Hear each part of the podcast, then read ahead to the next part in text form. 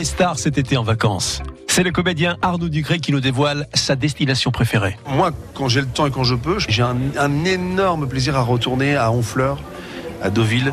euh, parce que je viens de Rouen moi et quand j'étais jeune souvent on allait un peu à Deauville pour aller se baigner c'est vrai que j'ai un réel plaisir à chaque fois à repartir sur Honfleur que j'aime beaucoup Euh, ça me ramène vraiment à, à mon enfance en fait je me vois euh, euh, je, je partais en vacances à Ouistreham à côté de Caen. Donc tout ça est un peu lié vous voyez c'est un Calvados tout ça c'est voilà Normandie voilà tout un peu tout est un peu lié